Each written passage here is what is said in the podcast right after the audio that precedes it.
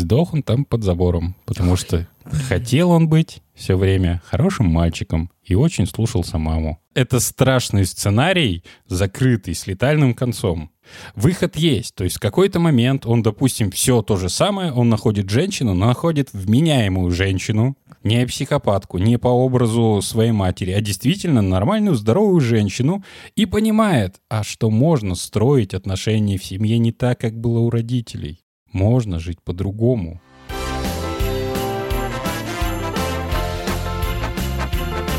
Коко, коко. Три, два, один, поехали! Это Кукуха сказала «Поехали» – аудиоподкаст про психиатрию. Слушай нас на всех платформах, где есть аудиоподкасты. Это Кукуха сказала «Поехали» подкаст о ментальном здоровье от студии «Колесица». С тобой врач-психиатр-психотерапевт Павел Сбродов, Лена Золотова, Игорь Нойштарт и я, Александр Алпатов. Яблоко от яблони недалеко падает, известная пословица, и то, что дети похожи на своих родителей, знают все. Однако есть и другой момент.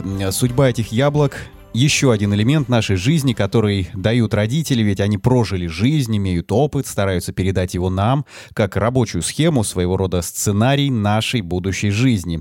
Так ли это нужно и не вредит ли это нам, обсудим сегодня. И интересно, кстати, как правильно называть такое явление, паттерн, шаблон, сценарий, э, что ближе к тому, э, что происходит. Лучше всего, наверное, сценарий, потому что паттерн и шаблон. Паттерн — это конкретный э, эпизод поведения, реагирования, мышления. Коротенький, да, получается? Да, да. Шаблон — это стереотип, опять же, поведенческий, эмоциональный, либо мысленный в определенной ситуации, э, как более м, большой какой-то, ну или равный паттерну. А сценарий вот эта штука глобальная сквозь года и десятилетия, иногда на всю жизнь. Сценарии, я вот не знаю, можно ли рассматривать их все-таки как эволюционную какую-то штуку, полезную для жизни. Наверное, есть там что-то свое, особенно э, чем глубже мы опускаемся в историю и более примитивное, скажем, общество. Э, это работало, да, где была кастовая система, где было право по рождению. Ну, передача опыта, именно который в трудовой деятельности задействован. Да, да, и социальный. То есть, ну, простые вещи, то есть буквально, что ты должен сделать по жизни. То есть потомственный э, ремесленник, потомственный шаман, потомственный воин. Угу. И все, все тебе объяснили, иди и делай как бы. И сценарии бывают разные. Они бывают закрытые и открытые. То есть закрытые с определенным финалом, Э, с определенной целью, как правило, это уже где-то ближе к смерти. Ну, а к примеру? Э, у алкоголиков сдохнуть в канаве под забором. Ну, а как это выглядит? То есть человек начал пить, ему говорят, ты, если будешь пить, то сдохнешь под забором, в канаве тебя найдут, и кончина будет твоя безрадостная. Не, он изначально должен сдохнуть канаве под забором. Ну, это драма, трагедия, героизм, отчаяние, э, вот это все. То, что мы говорили про страдания в том подкасте. Такие драматические вещи, и важно понимать, что сценарий — это своеобразная игра ну, как сценарий пьесы. То есть это определенный путь, который должен пройти герой, где содержатся важные вехи, что и как он должен сделать, э, и с чем он должен выйти из этой ситуации, куда двигаться дальше. Так вот, алкоголик, он изначально должен сдохнуть под забором. Все это бу- буквально задается несколькими фразами, которые чаще всего повторяются, э, говорятся это родителями. Это мы про написание сценария Про сейчас, написание да? ну, сценария. условно, написание сценария.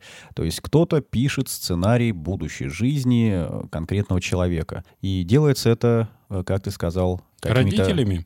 Э, Считается так, ну, если смотреть э, один из родоначальников, Эрик Берн, цель сценария дается э, родителям противоположного пола, а способ достижения цели дается родителям этого же пола. Он либо проговаривается вербально, либо на примере э, поведения самого человека. Ну, допустим, родился. Мама говорит, что будешь бухать, сдохнешь под забором. Папа показывает, как бухать. Как это делать? Как Да. это Или, сделать? например, как Мастер-класс дает. Сдох. Да, да, да. Очень жизнеутверждающе. Вам смешно так и есть. Сдохнешь под забором, как и твой неудачник отец. А все мальчики хотят равняться на отца, даже если он неудачник. Но придется, значит, сдохнуть под забором. Спасибо, потому что- мама, теперь я знаю, что мне делать. Да, да. А отец, напротив, может сказать, да, своей дочери, будешь вести себя как это. Шлюха, ты хотела сказать. Будешь, это, закончишь, да, тоже. И мама в этот момент не знаю, что она должна делать. Ну, все зависит э, от того, правду ли говорит отец. Ну, тут яркий образ, наверное, какой-то. Блин, тут только от фантазии зависит, чем она могла заниматься в этот момент, потому что как бы на деле делается одно, а говорится другое, и вот в этом проблема. Э, ди- Диссонанс возникает. И вот про, допустим, мальчика-алкоголика. Мальчика, которому мама дала сценарий алкоголика, например, на примере отца-алкоголика. Но у мальчика были совершенно другие цели на жизни, мечты, например. Э, Стать успешным бизнесменом, летчиком, э, стать семьянином, э, построить семью не такую, как у его родителей, а добрую, любящую, например, нежную и заботливую. А часто бывает, что так вот случается от противного, что называется? Да, и вот это еще один момент. То есть сценарий, он дан, он есть, и можно либо идти по нему, неосознанно повторяя, либо идти от противного, но все равно вертеться вокруг сценария, потому что ходы там прописаны, и сдвинуться ты не можешь. Если ты учитываешь сценарий, э, вот этот родительский, опять же, осознанный, э, чаще всего это неосознанно происходит. Вот, ты можешь вроде бы поступать не так, как твои родители, но приходить точно к тому же результату. Это, например, вот здесь Да, тоже нужна да. какая-то история. Папа показал, мама сказала. Ты решил э, действовать по-другому, но все равно стал как папа. А, Пить Да. не буду. Пить, Да. пить я не буду. Я буду много работать, получу хорошее образование, э, устроюсь на хорошую должность, буду зарабатывать много денег, найду хорошую женщину себе, построю с ней семью, э, родим детей и будем их любить и жить в изобилии. На зло всем. Отлично. На Да, зло ага. всем, значит. А, Но кроме этого сценария у него есть еще куча всяких подводных камней, паттерны, иллюзий, там э, идеальные образы, которые могут, например, накладываться на э, мать-психопатку. И найдет он себе жену-психопатку. Даже если он получил хорошее образование, потому что, ну, это, это от него зависит, он это может сделать. Устроился на хорошую работу, получает много денег, но завел жену-психопатку, э, ро- родили они детей, и она начала компостировать ему мозг. А он-то надеялся построить простые человеческие гармоничные отношения, она-то клюет ему мозг, и у него одно с другим не сходится. Растет напряжение, вроде он делает все по задуманному. Но не получается. Бросить он жену не может, потому что его цель создать семью и удержать и развивать ее, делать их счастливой. Из горя, вот от всех этих переживаний и страданий он начинает выпивать. Он Вот понимает, что папа-то был прав. Пока вы рассказывали, вспомнил прекрасный анекдот. А, вопреки всему, сын сантехника Петрова закончил школу с золотой медалью, институт с красным дипломом и уехал на стажировку в Оксфорд, где и спился от тоски. Да, да, да. Вот так оно работает. И вот, ну, если брать вот пример продолжать, он начинает пить, а, от этого жена еще клюет больше, пилит, вот, он бухает, бухает, бухает. Это то, что дает ему облегчение в продолжении его пути и постепенно заменяет все остальное, потому что та его цель и мечта, к которой он шел с детства, его разочаровывает и вызывает страдания у него. Вот. А когда он бухает, вроде все хорошо как бы. И в какой-то момент ну, это очень часто, вот а, особенно постсоветская история за последние там 30 лет, ну, 20, первые 20 лет, то, что было. Значит, а, сбухивается он окончательно. Жена его выгоняет. И возвращается он к любимой матушке. Отец давным-давно спился и сдох под забором, потому что это его был жизненный сценарий. Вот, возвращается к матушке. А, И как чаще всего? Сынуля с красной медалью и золотым дипломом закончил университет, работал главным инженером, но потом спился. Вот, и, и семья-то у него хорошая такая была, и детей-то было много. Вот, и, ну, приютила она его, жена-то его выгнала же, потому что он бухает, и терпит. Он потерял работу, потому что, ну, он пьет все время, ему некогда работать. А, заработок, то есть она с пенсии ему копеечку на водочку, значит, вот, на фунфурики, на боярышник. Ну, в зависимости от размера пенсии. Все понятно. И Потом аппетита. дальше идет он, идет, идет, опаньки, и забор. Да, и забор. И сдох он там под забором, потому что хотел он быть все время хорошим мальчиком и очень слушался маму. Ты вот сейчас нарисовал страшную историю. По-другому-то быть не может. Неужели не- нельзя вот этот родовой сценарий как-то... Может, Ну, то есть может это по-другому. И, и это, это страшный сценарий, закрытый, с летальным концом. Выход есть. То есть в какой-то момент он, допустим, все то же самое, он находит женщину, но находит вменяемую женщину, не психопатку, не по образу своей матери, а действительно нормальную, здоровую женщину и понимает, а что можно строить отношения в семье не так, как было у родителей. Можно жить по-другому. И он выходит за пределы этого сценария и начинает жить по-другому. И очень часто в этот момент отношения с матерью рушатся, и она начинает ненавидеть эту женщину, его жену, невестку свою. Да, скотина. Сына мне испортила, он должен был под забором сдохнуть, а теперь миллионером стал. Испортила мне Испортила. пьесу, которую я написала когда-то. да. И не могу ее довести до конца. Здесь хочется спросить, а насколько вообще миф или правда вот это утверждение о том, что мы ищем себе в партнеры людей, похожих на наших родителей. То есть, там, не знаю, условно, жену, похожую на мать. Импритинг, да? На личном опыте смотрю, ну, херня какая-то, Да, честно. на личном опыте смотрю, Ну, абсолютно херня нет. какая-то. Правда, у меня совсем разные. Папа и муж. Но надо смотреть со стороны все-таки. Во-первых, э, то есть это не всегда не сто процентов так.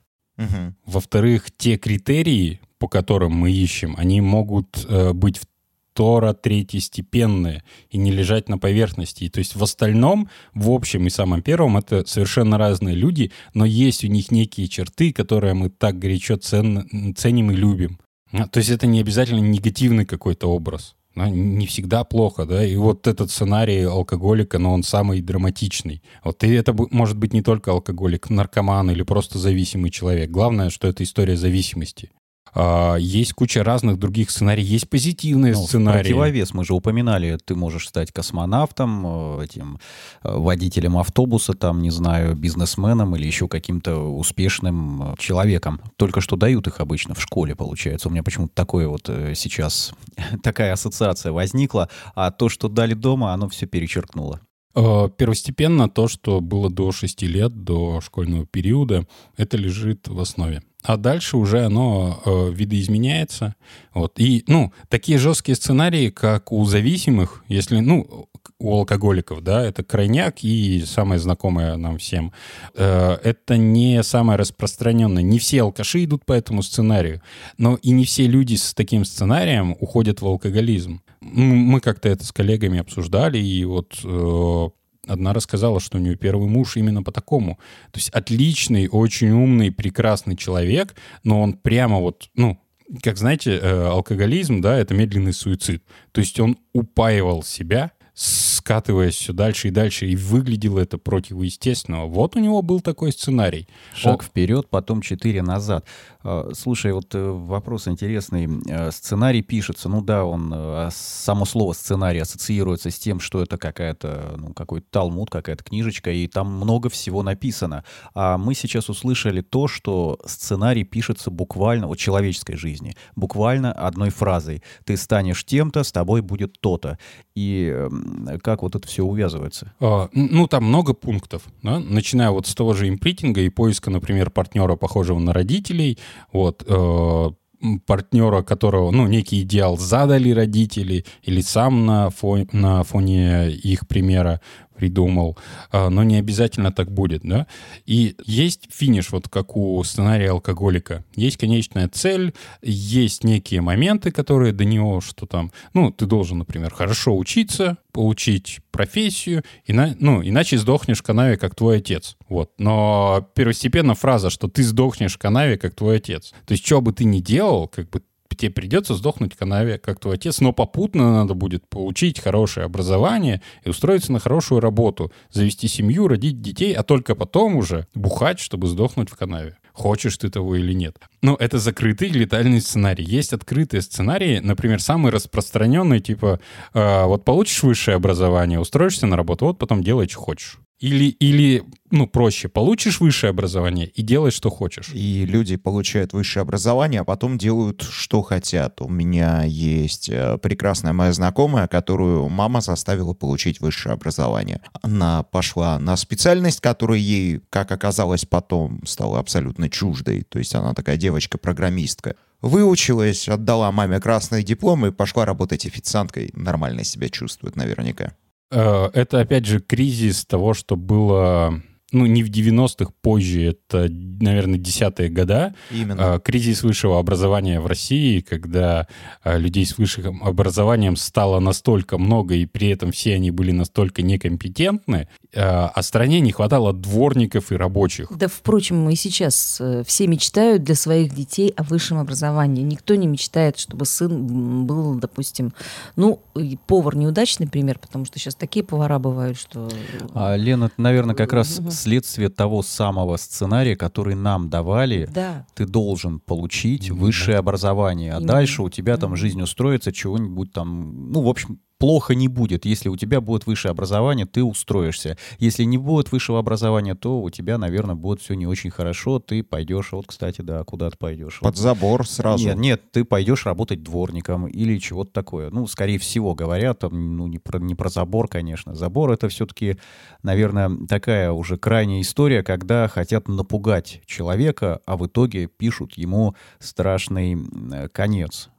Как-то так вот, может Мгм. быть, э, даже Дворники неосознанно. всегда нужны, к слову, говорили. Нет, это не учителя в э, основном. уничижение дворников, И это настолько- просто сценарий, настолько который... э- эту профессию, кстати, настолько уже вот ее в- под плинтус заколотили, что просто уже ей никак даже не реабилитироваться уже. Проблему с дворниками решили люди, получившие высшее образование в Малой Азии. Все, проблема решена в стране. Сейчас другие проблемы. А, но фишка в том же. То есть человеку не дают права выбора. Он должен закончить школу, получить высшее образование, при этом совершенно неважно в какой сфере, есть у него к этому интерес или нет, вообще хочет он того или нет, или может быть он э, рукастый парень или, допустим, там сообразительная девушка, которая любит заниматься чем-то простым. Ну, э, яркий пример ноготочки. Да? Когда сколько, 5-7 лет назад это только входило в оборот, и эти люди зарабатывали огромные деньги. Вот. И примерно в то же время э, одна из моих клиенток, вот она научилась, ну, закончила 9 класс, получается, и ее родители, бабушка конкретно заставляла получать вышку, идти в 10 Она в 10 не пошла, тогда иди получай специальность. А какую могла бабушка специальность порекомендовать? Бухгалтер. Вот. Бухгалтеры везде нужны.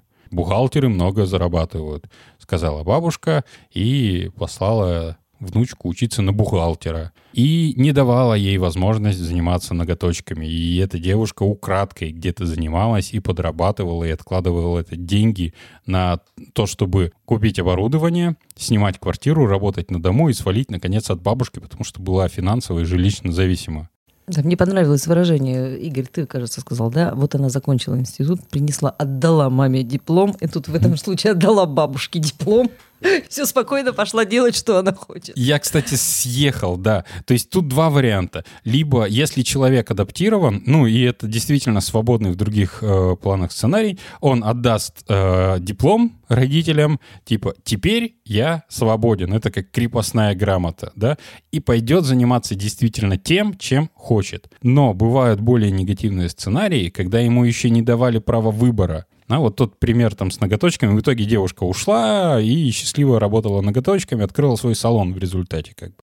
Негативный сценарий, когда человек заканчивает э, институт и не знает, что ему дальше делать по жизни, потому что он никогда не принимал решений, никогда ему не давали слушать свое и вообще определяться, что ему нравится и что ему хочется.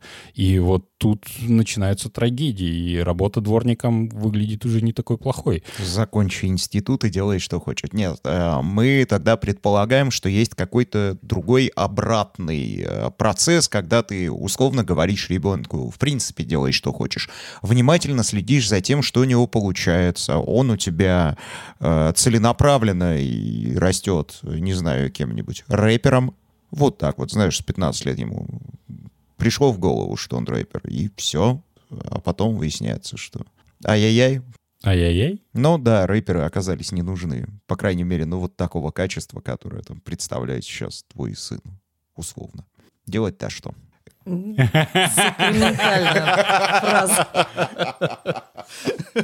Я на самом деле сразу, да, хочу попросить какого-то прощения. Это не, про- не планировалось как рубрика, как рубрика, но тем не менее получается. Стало ей. Да, стало ей. Появился определенный сценарий, который тебе прописал один из э, наших друзей и слушателей. И, собственно, по этому сценарию теперь приходится нам жить. Ну давайте, как правильно воспитывать детей-то все-таки, и как правильно направлять, следить, что получается, не знаю, какие-то предположения есть. Предположений много, ну, уже окстись, отпусти, все, как бы. Это чужой, ну, другой независимый человек, он что-то там уже как-то живет. Во сколько лет отпустить? Ну, вот он в какой-то момент поймет, что он рэпер, и школу бросит, потому что очень много великих людей бросили институт. Но там, знаешь, где-то в Калифорнии, а не в Сызрани. А, Есть такая вещь, как, ну, ответственность родителя.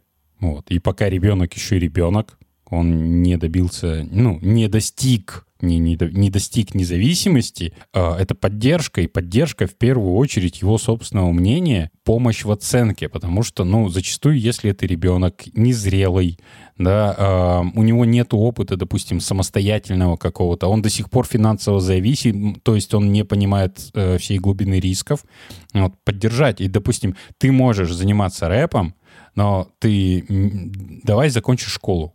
Не так важно. Ну, можешь поступить куда-нибудь, получить профессию, э, как, допустим, ну, чтобы у тебя был парашют, да, возможность кем-то работать, кроме рэп-исполнителя. Вдруг не закатит. То есть ты можешь сильно на это не напирать, но просто вот запасной план.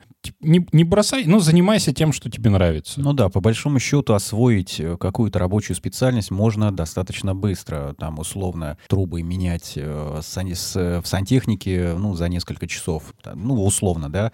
И, э, соответственно, это достаточно востребовано, и можно прокормить себя. А параллельно можно заниматься и рэпом, и книги писать, и музыку, и, м, а, может быть, там какими-то по- подкастами заниматься. Сейчас все сантехники нашего города, если, конечно, они слушают подкаст, они с тобой, наверное, поспорили. Э, Я знаю одного поющего сантехника. Он э, сантехник и певец. И играет на трубе. Да тут показала, конечно, не это. А, я такого слесаря знаю.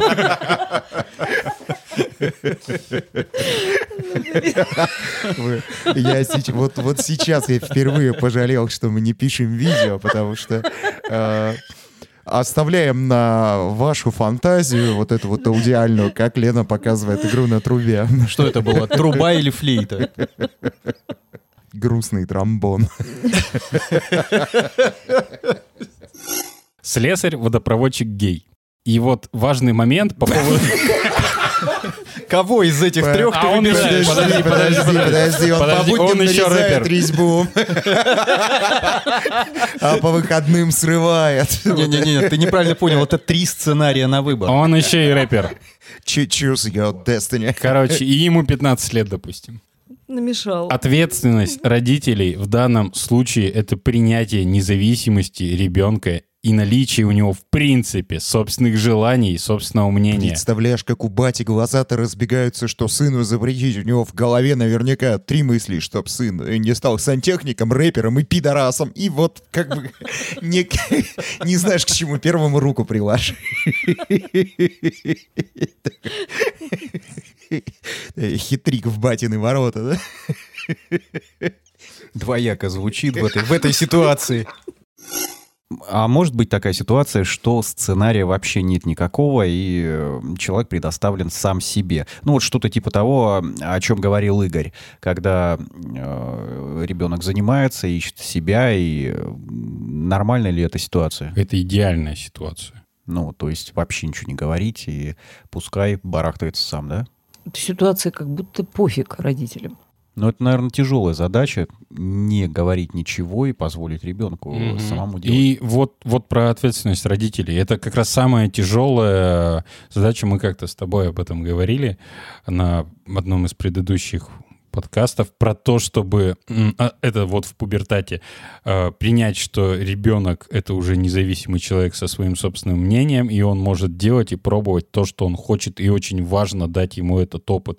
И пока этот опыт будет безопасен, пока рядом родитель, который, если что, сможет вмешаться и помочь ему, поддержать где-то, ну, спасти на крайняк. Вот. Вот это задача и ответственность родителя.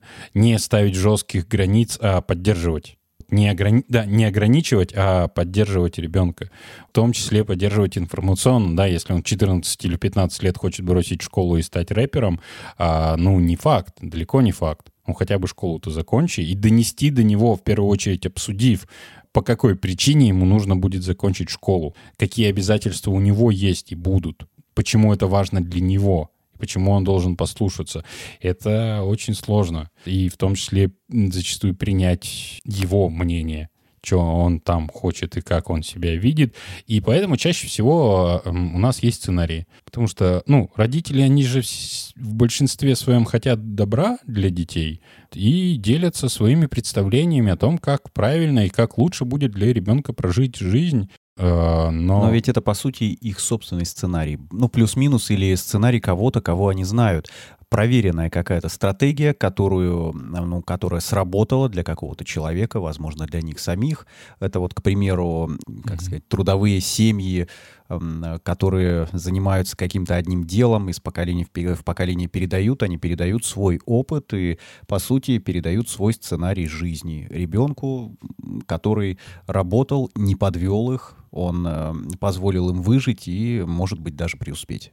да, А насчет того, что позволить э, детям делать выбор самостоятельно, я с тобой абсолютно соглашусь, потому что это мой жизненный опыт абсолютно, вот полностью, вот именно то, что ты сказала, подтверждает. В частности, моя дочь.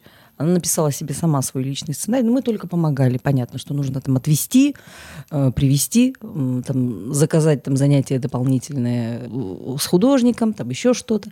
Но тем не менее, она подала документы после 11 класса только на одну специальность только на одно направление, и у нее не, ну, у нее был только вот один шанс из. Она все сделала для того, чтобы это, и она все это сама. Вот мы каким-то образом мы не тащили, не тянули, ничего, мы просто каким-то образом были просто рядышком, и все, и все получилось. Ну и исходя из этого, можно ответить на тот самый вопрос нашей э, любимой рубрики «Что делать?» О. Не навреди. Э, Есть еще одна фишка, что ребенок-то ведь сам стремится выполнить сценарий. Прописанный самостоятельно. И да, этот сценарий, он, э, ну, э, если вот разделить, он не так вербализирован, как мы его сейчас обсуждаем. Есть отдельные осколки, их можно собрать там в процессе самоанализа там, или со специалистом в работе, проследить в себе, ну, постфактум.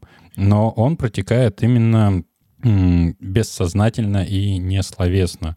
Вот. И может даже немного противоречить тому, что происходило, да, поскольку вот какое-то брошенное слово или фраза в детстве, которая запечатлилась, запечаталась, и она будет вот тем самым жизненным сценарием. Ну и э, в идеале, конечно, это, да, как ты сказал, сценарий, который пишет сам себе ребенок и сам выбирает, так как это его собственный сценарий, написанный им, он его может корректировать в зависимости от своих интересов, возможностей и ситуации по будущему. И э, вот дать человеку вот этот открытый сценарий, либо вообще никакого сценария, а полную свободу, это, конечно, очень э, и большая ответственность, и большая сложность для родителя, но и ну, настолько глубокий творческий процесс, в котором сам человек может для себя много сделать и решить э, для улучшения своей жизни на примере как раз воспитания детей, э, поскольку, ну, как раз это же тесно связано и с его детством, и тут можно говорить про сценарии рода, которые передаются из поколения в поколение. Вот они чаще всего невербальные вообще и могут быть, например, телесные или могут э, там затрагивать 2-3 поколения. И здесь очень часто про какие-нибудь соматические заболевания, там онкологию, либо такие вещи, там ранняя смерть внезапная и так далее. И если в этом разбираться, да, это сценарий рода. То есть он буквально закодирован где-то там в митохондриальной ДНК, вот. Гипотетически это возможно. по материнской линии передается чаще всего, как выясняется. Ну, возможно, это просто очень глубоко на уровне подсознанки, невербального, где-то проявляется, передается из поколения в поколение. Вот. Но когда мы говорим о сценарии, мы чаще всего говорим о чем-то негативном, а Игорь вообще молчит. Ну-ка, рассказывай, что там у тебя по сценарию? Я что-то наговорил уже, по-моему, сегодня. Нет, я сижу вас слушаю. Так Что там, интересно. резьба там? То- что ты сказал. Ты про себя, что ли? Нет, я отби- отби- отбиваю вот тот заход. Да. Вот не надо лишних движений никогда делать в процессе записи подкаста.